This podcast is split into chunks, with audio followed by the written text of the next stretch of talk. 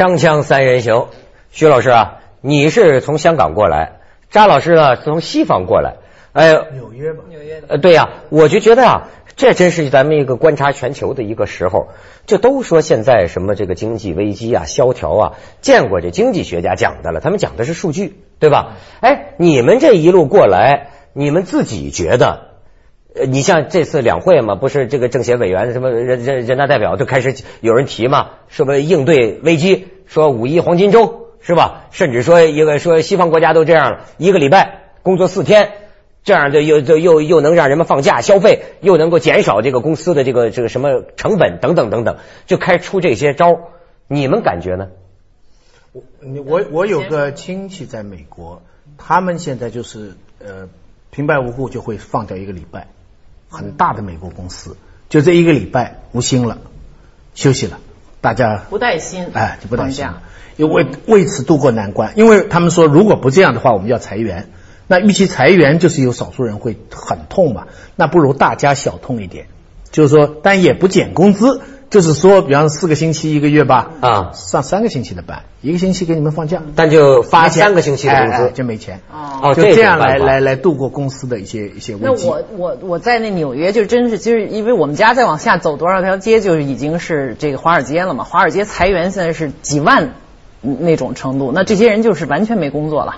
当然，华尔街现在变得就是在美国媒体上简直是天天在被臭骂，尤其是像这种脱口秀，啊就是你们这些人带来的这个经济危机，因为这些新的金融工具啊、金融投机，不是都是他们投行出来的吗？投行。现在臭的要命，这些什么呃 hedge fund 怎么怎么说了，反正就是这些呃金融机构都特别灰溜溜的，然后呃所有的人在搞他之前搞笑他们。啊，还对之前太神，都是所谓宇宙飞人呐，嗯就是然后而且那个工资都是多少多少亿的，然后现在连奥巴马都说了嘛，就说这 shame on you 是怎么说，就所以全社会有这么一种气氛，让他们抬不起头来。你这么带来这么大的呃灾难，结果你还有这么高的薪，凭什么是吧？美美女纷纷离裁你去，本来美女都集中到投找男找男朋友首选是投行，没错最近这些美女就就去花花公子拍封面了，对你知道吗？那是极端的例子。花花公子。找华尔街说那那那些女女性白领都到我们这儿拍封面了。那是极。端的但是就说他这个里边有一个，可能有一个会大家有一个极端的愤怒对他们，但是其实呢，这里边也不没有那么极端，因为确实他那个高薪，也有人出来说了，说是那工资是特别高，但是你知道我们这行真是就是好多是不是人干的事儿，就是工作小时之长，而且那个就是那个压力之大。当然就是所以所以他说不出来呀，确实是说不出来。但是这这个这个你要绝对平等，就大家都都按矿工发工资的话，确实这社会也就就就咱们平均主义出来以后，大家都没有创造财富的这种动力了，是不是？也也是个问题。所以他现在在调这个度。所以大家就是说说的这个呃，比如前几年都去这种，就是你去哈佛什么什么这些名校，全都是学这个的。现在马上就发现又不行了。你你知道呃，这个最近有本书啊，叫什么《黑天鹅》，这是什么一个塔啊塔塔塔塔他说说出了我早就已经说出的思想了，不是就是说世界啊是非常不确定的，你知道吗？他这里边讲，对一百个教授，一百个大学一本科一年级的学生提出问题，一百个未来的问题，最后发现呢，真正应验的，这年轻人这大学生预测的比教授还准呢。这就说明什么呢？就就就好比他还举了一个例子，说奥巴马，人们总是在事后诸葛亮，说奥巴马选上总统了。然然然后大家就说他有魅力，啥啥他是什么有色人种，他等等等等。他说那请问在之前奥巴马选参议员也曾经选不上过，那又是为了什么呢？就所以他就说，你知道这个我那天看到股神巴菲特牛了吧？这次彻底折了吧？说每年股神巴菲特发一个那个你都给这个客户一封信，这封信呢过去一向是行业的指针，大家都看，但是今年这回股神巴菲特二零零八年发的这个信呢道歉了。亏了是几十亿上多几百亿美元呢多少钱跟巴菲特吃顿饭呢？啊！啊，那吃顿饭还是全球招标的，有的人花几十万去跟他吃一顿饭，说什么获得怎么怎么怎么，这这里有一个你讲经济啊，我看到人家发给我的，说是股市的一个情况，你你听听看看有没有道理。说二零零八年进入股市者，武松进去，肉松出来；宝马进去，自行车出来；武松进去，肉松肉松出来没错哎皮大衣进去，三点式出来；老板进去，打工仔出来；鳄鳄鱼进去，壁虎出来；蟒蛇进去，蚯蚓出来；老虎进去，小猫出来；别墅进去，草棚出来；站着进去，躺着出来；牵着狗进去，被狗牵出来；火箭进去，从潜艇出来。总之，地球进去，乒乓球出来。当人们没进入股市的时候，傻子都在赚钱，对不对？当我们兴冲冲冲进去以后，发现自己是傻子。这我想起来一个，就是那个这次破产特厉害的，不是那冰岛吗？你知道冰岛它国家破产了吗？国家破产了，三大银行彻底破产了。它一共只有三十二万人口这么一个小国。呃，结果七千人上街，这等于中国七千万恨不得上七亿人上街了。嗯，结果他政府都倒台了。为什么？他就是说，以前他这么小一个国家，也没什么资源，就是打鱼。然后还有点什么地热能发电，所以他们这冰岛人就是这个自我认同啊特别有问题。就出了国家说你哪儿来的，冰岛人都说冰岛在哪儿啊，没人知道，你知道吗？所以突然一下，他这个金融危机的金融危机之前，他这跟着这个繁荣，他也做金融呃呃投资啊什么，他利率特高，人都上他那儿存钱，然后所以这个银行大量借外债，然后突然这个国民就变成了一个好像神话似的，就过了奢华的生活呀，怎么怎么怎么样。玩了一把，最后突然一下泡沫破裂，彻底欠债，好像每个人就欠了什么十十多万美元，呃，英镑这么一个概念。然后最后你知道到什么呢？又坐回自己那破船上了以后啊，就想起一句话，就这冰岛的有一个获诺贝尔奖的一作家说了一句话是什么呢？说这个就是说，其实啊，所有的荣华富贵都是过眼烟云，然后人间的一切这个喧嚣聒噪啊，它都是要结束的。当世界上所有一切都结束的时候。只剩下咸鱼，就咱们打鱼去吧。我觉得总统都说了，咱们打鱼就算。他们呢还可以有条道向索马里学习。海盗 这海盗，喂，这真是就而而且啊，这张老师，我跟你讲，现在这这情况也看来要靠女性的精神了，女性精神都在家。没错，这次这个两两会很严肃的提案呢，全国政协委员张小梅是女士吧？她提出。就说，在当前经济危机的情况下，我们应该发扬女性精神。他举了个例子，什么意思？如果你给一个女人一只母鸡，她会节俭下自己的口粮，养这个鸡，让这个鸡下蛋，呃，再孵小鸡，而且在鸡和蛋的循环当中帮补家用，供她弟妹上学，产生无限的生机和力量。如果同样一只母鸡给了你们男的，很可能就当下酒菜了。不，他讲他讲鸡是真的鸡是吧？不是那个象征的鸡。就是生鸡对那个鸡感兴趣是吧？不是那个那个意思是吧？他他他他想那个鸡，他想那个鸡。生机勃勃啊！我刚才就就说他那个这个冰岛的也有这么一个总结，就是说他们兴奋了好多年哈，觉得哟呃创新的新的生活方式来到了，然后所有这些投行全是男的。男的总统就这几几十个人全是男的，非常雄性的一个一个，然后一下就翻倍的多少过上了幸福生活，很多美女在后面追。对对对，然后回来以后，现在发现就是说还是奶奶姥姥说的对，就那 grandma 说的那是对，存钱，然后有有多少钱做多少事儿，买多少房子，然后要节俭。我跟你说，这个人类的这个这最祖先的这王是母系氏族嘛？是。我觉得我们应该这个寻根，就是向女人学习。你别看这个，我过去就花钱，这说实在的就忏悔啊，大手大脚啊。现在我看见那个女的呀，特喜欢，你知道吗？就是 不是有些女孩子，尤其是中国女孩子，你发现没有？她她就老爱算钱。其实啊，有时候男人嘛，大男子主义，说哎不要省这点钱。但是我每碰见这种女人，我心里总是觉得特别温暖。我喜欢这种女的，就是说，她说哎呀那个多贵呀，那个那个咱们怎么能省一点钱？其实真的，我觉得。特别好，那反正这样跟你说的话，那说明那个女的喜欢你，是吗？对他要和你的话，我的钱是吗？就是你的钱已经是他的钱了，他当他自个儿钱，自己省钱。要他堵着你老老跑 LV 的话，那就说明他要你还债。看来不能轻易向他们学习，是吧？锵锵三人行，广告之后见。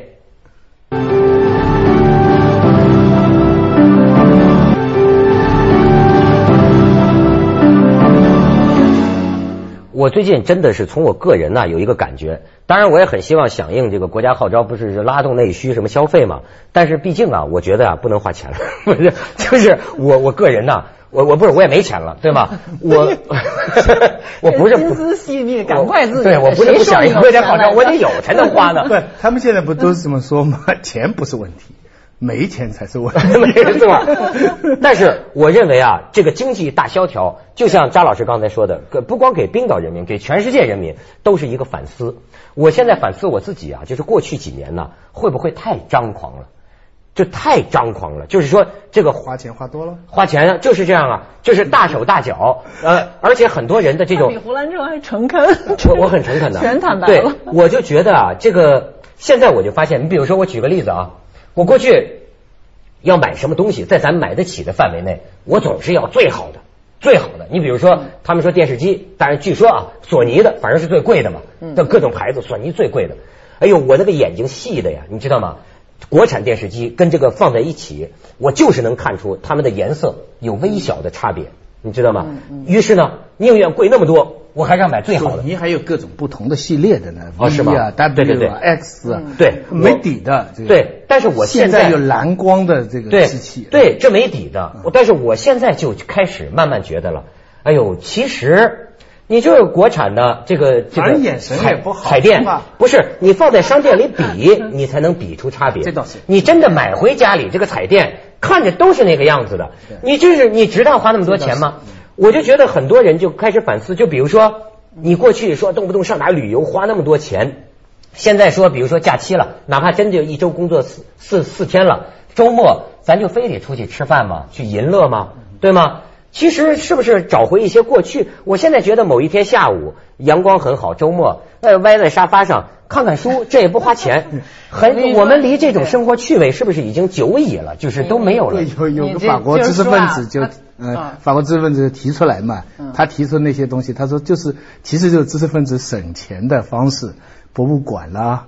歌剧院啦，看书啦，嗯。买 CD 啦，嗯。他说他们老提倡这个很高尚嘛，其实就是那个省钱，对对，这把时间又去掉了说他然后又省啊钱，他还不是这个意思。我觉哎得他不是这个个矫情，他是很诚实的。我觉得他在很诚恳的在反思我们找回一种简朴的生活。但是这个东西吧，我觉得它都有一个，其实有一个度。就是我前些时候就就是正好在在纽约开一个会，就遇到一个这个美国的一个一个就是搞外交关系，他在我就觉得在谈中美关系的时候，他在跟中国就拉近乎。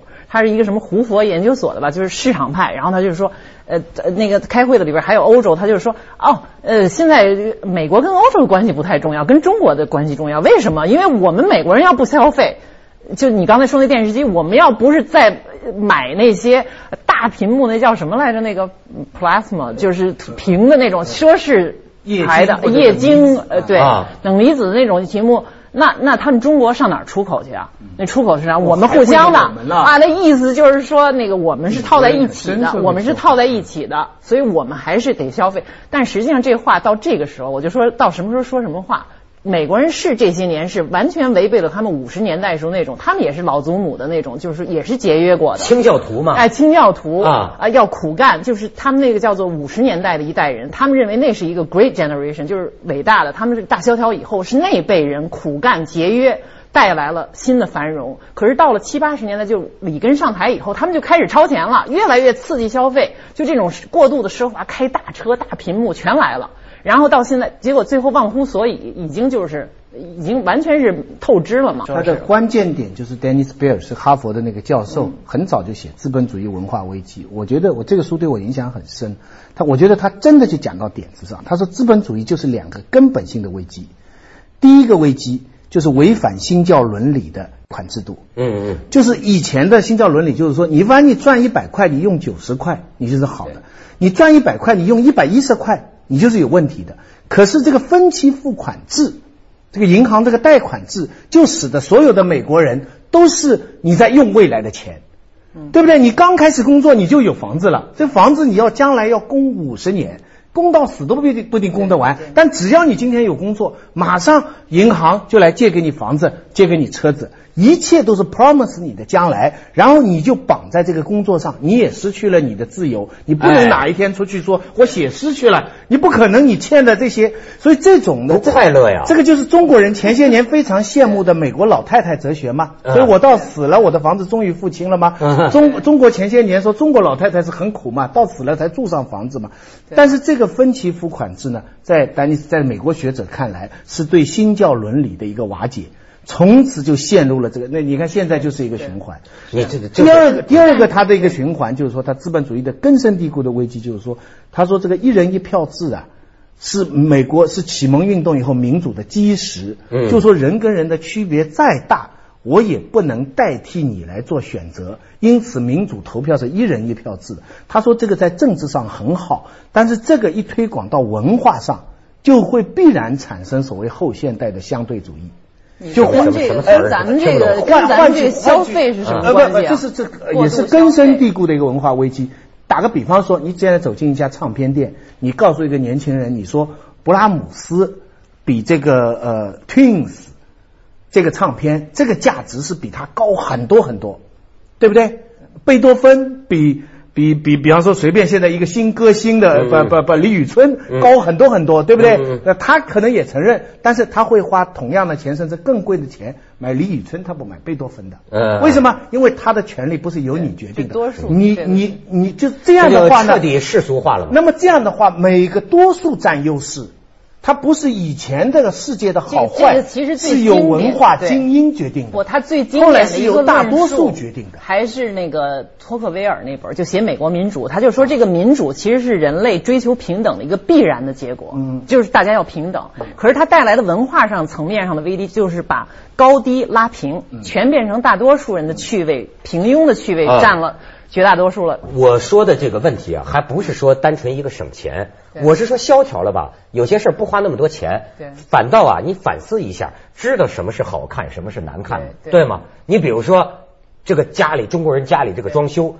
有点钱的那个主，好像弄得跟那假欧洲似的，那个这个什么，对这这这那个恶心不恶心呐、你是欧洲吗？你懂吗？就是他并不懂这个真正的文化内涵，你知道吗？他弄一屋子，但其实现在我想起来，装修不用花那么多钱，四白落地是吧？那是那是简朴的美啊，那也是一种美，那比你那更好看，对吧？它其实你这个简朴，它还真的是一个种，就是我们从从早老子那时候就说过，其实少是大音希声什么等等一大堆，就是说少慢什么，其实有一种高雅，而且有一种永恒的东西，它不低。和但是我觉得哈，这要分还要分层次。为什么我们又有一些词？比如说你，首先你刚才说快乐，你快乐都要乐都跟快加在一起，一定要快才乐吗？其实慢也是。也没错是乐的没错没错你要找个度，但是你如果没有没有跟速度有关，那是跟痛有关，痛快并乐着。就是很多呀，啊所以但是我就说这个要找一个平衡，就是说你没有快过，你就不能完全欣赏慢的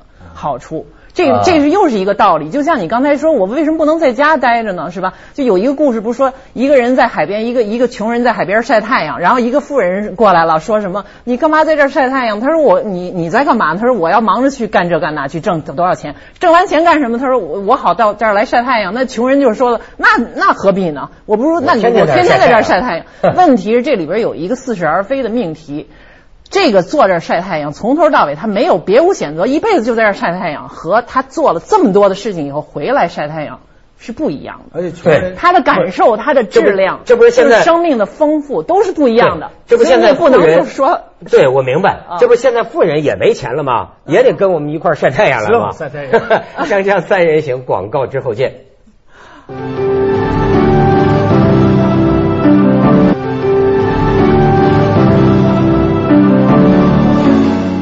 其实啊，就是到经济危机之前，我觉得已经发展到了一个顶。他们就讲，就现在就浮华年代、镀金年代，就是这个已经到了一个顶了。实际上到了一个顶啊，现在真的就有一个，就是物极必反。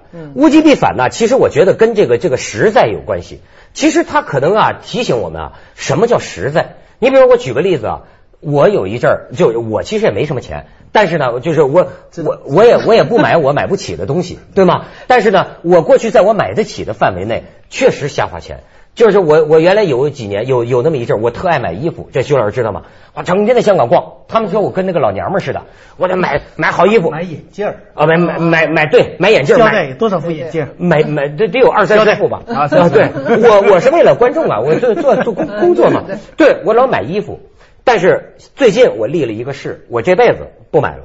啊，对，不是太绝了吧？呃，不绝，因为我发现呢，我把我的衣服认真整理整理哈。哎，你比如这毛衣，我跟你说，我穿到老穿到老死，你也不能说我不好看吧？可以了，你已经积攒下你春夏秋冬的衣服，你这么自信不需要再买，而且不是，而且我讲什么叫实在呢？我咱们过十年再来问。我想明白一个理儿啊，就说我就是穿的再花哨，我穿的再漂亮，我发现呢，也没有女孩喜欢我，是因为我穿衣服，你明白吗？你你穿衣服就为了女孩喜欢，什么女为悦己者容嘛，男为悦己者穷嘛。他一名人他就跟女的心里一样我就说他也不他妈有什么对对对，我有这钱，我给女的买衣服好吗？对对这就怎么叫实在呢对对？对吧？对我把她打扮的漂亮一点这不是更实惠吗？跟我刚才说的一个意思，他买过了，对吧？对你看他从来我就一件衬衫，从春夏秋冬我就这么一套。我现在就是整理了一下我的衣柜，我定出来春夏秋冬，我发现我都有呃三四套可以换的衣服了。那么我觉得穿到死也可以了，有一定我不，花这个钱了，有一定年龄阶段的，一定的年龄呢就是注重衣，一定的年龄呢到一定的时候呢注重车、音响，到一定年龄注重房子，肯定是这样，这个不是你个别的选，择。就说更实在吧，就说我与其多给我添件衣服，咱不说别的，你哪怕给父母亲呢嗯，是不是更好些呢？你真的需要多这么一件衣服吗？捐给你多这么一件衣服是能给你多出什么来呢？我最近就老想这个问题真多不出什么。我。倒觉得说到这儿，我倒觉得有点接近你开始那知识分子，那就是说啊，买不起，呃，其实是省钱对啊。你啊到这时候有点搞一这劲儿了，我觉得。省钱的文雅的消费方式。对实际上你钱我跟你你你不会存在我跟你还有别处嘛对我跟你你不买衣服买别的我的实话吧，嗯要你不是说你买得起的情况下尽量花钱吗？我是买不起的情况下也尽量花钱。那你更犯罪。对，我是尽量买好东西，好东西买了从来不后悔。我最后悔的是，我最反感的是什么？就那些人不是买东西，他们老把钱放在嘴里唱，就是老是比方说显得自己有钱哎，这跑马场里边不能讲书。接下来为您播出《走向二零一零》。儿子回来叫他爹，他勃然。